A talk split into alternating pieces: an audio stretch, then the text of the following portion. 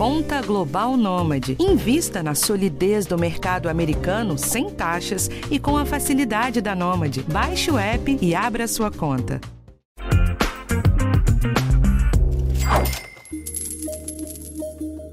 O governo já tinha avisado, mas foi nos últimos dias que a coisa começou a andar.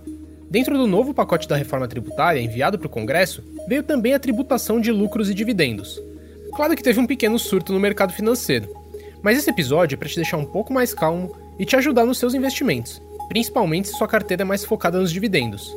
Eu sou Rafael Martins e esse é o podcast Educação Financeira do G1. Então vamos lá, eu vou dar um resumão aqui para você que não conseguiu se aprofundar ainda no que muda com a reforma. E quem já tá aqui para me ajudar nessa missão é o Luiz Guilherme Gerbelli, repórter de economia aqui do G1. Tudo bem, Luiz? Oi, Rafa, oi, gente. Vamos nessa.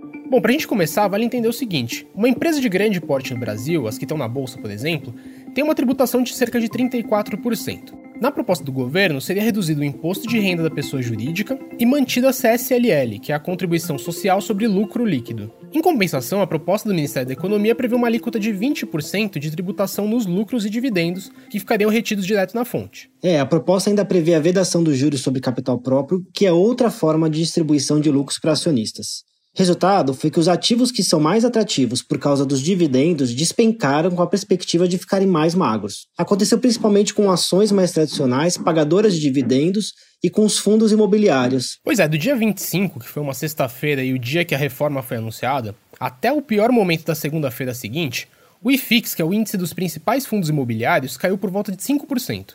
E em um levantamento que a Economática mandou pra gente, dá pra ver que as ações dos bancos, das empresas de energia e das seguradoras também sofreram mais depois do anúncio.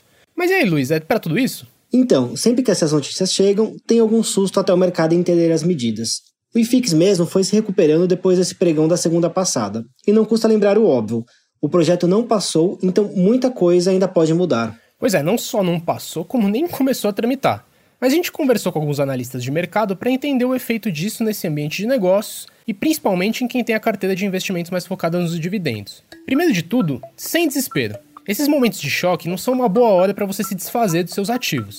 Segundo Luiz Salles, que é estrategista-chefe da GAI de Investimentos, a carteira de dividendos pode sim render um pouco menos se a reforma passar do jeito que tá. Mas tem duas coisas para ficar atento. Primeiro, tem que escolher bem a hora de sair do seu ativo, e segundo, estudar bem para onde você quer levar o seu dinheiro fica claro né, de que a estratégia de dividendos acaba perdendo um pouco de atratividade. Acho que não é, é, não é o caso de rever toda a estratégia, né? Uh, mas a gente vê que as estratégias de, de, de crescimento, né, que, que, a gente fala, são as empresas que focam em, em reinvestir os seus lucros né, no próprio negócio, é, acabam sendo favorecidas né, com essa proposta, é, principalmente com a redução ali do imposto de renda das empresas. Né? No primeiro momento, não, não fazer nenhum tipo de movimento, né? acho que esperar essa, esse, esse, essa turbulência de mercado, uh, mas acho que depois vale, né, se é muito concentrado em dividendos, partir por essa estratégia aí, é, diversificando um pouco mais para empresas com foco em crescimento.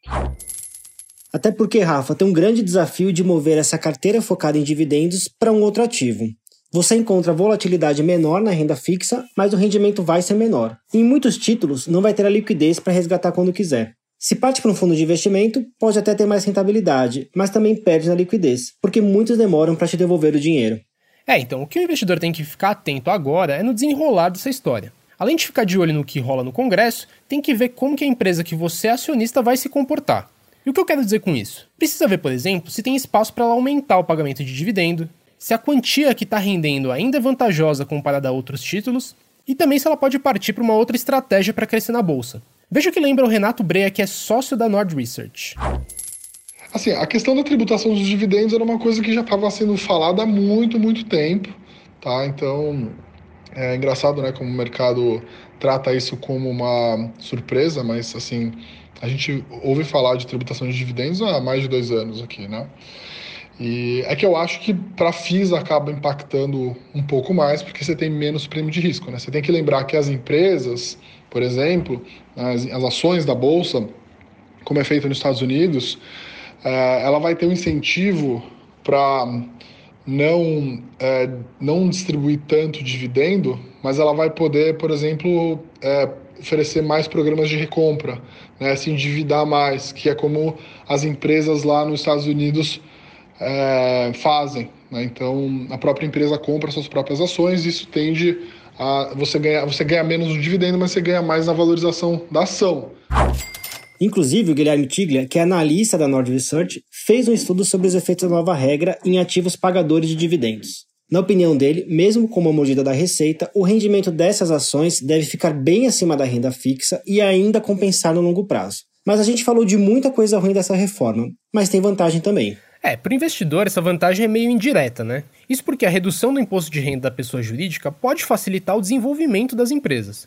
E a nova prática coloca o mercado de capitais brasileiro mais em linha com outros países, que nem o Brea lembrou aí no comparativo com os Estados Unidos. É, volta aquele desafio de encontrar boas empresas que vão fazer bom uso desse novo sistema. O jeito é estudar. Mas o Salles da Guide Investimento deixa uma análise final que lembra que as mudanças devem sim acontecer, mas feitas com cuidado.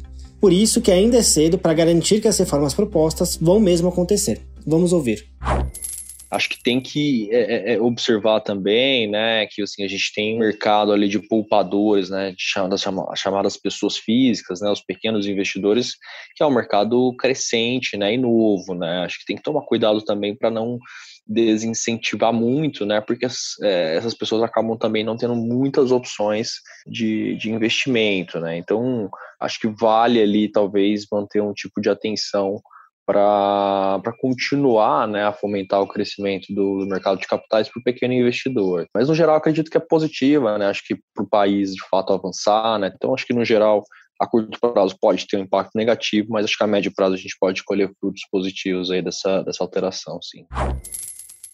Então, para resumir, é: ainda precisamos acompanhar bem quais vão ser as mudanças que vão prosperar e as empresas da carteira que vão navegar bem essa situação. Então é isso, Luiz. Obrigado pela ajuda. Valeu, Rafa. Até a próxima.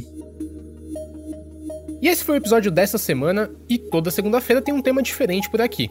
O podcast Educação Financeira está disponível no G1, no Globoplay ou na sua plataforma de áudio preferida. Não deixa de seguir o podcast no Spotify ou na Amazon, de assinar no Apple Podcasts, de se inscrever no Google Podcasts ou no Castbox. Ou então, favorita a gente no Deezer. Assim, você recebe uma notificação sempre que um novo episódio estiver disponível.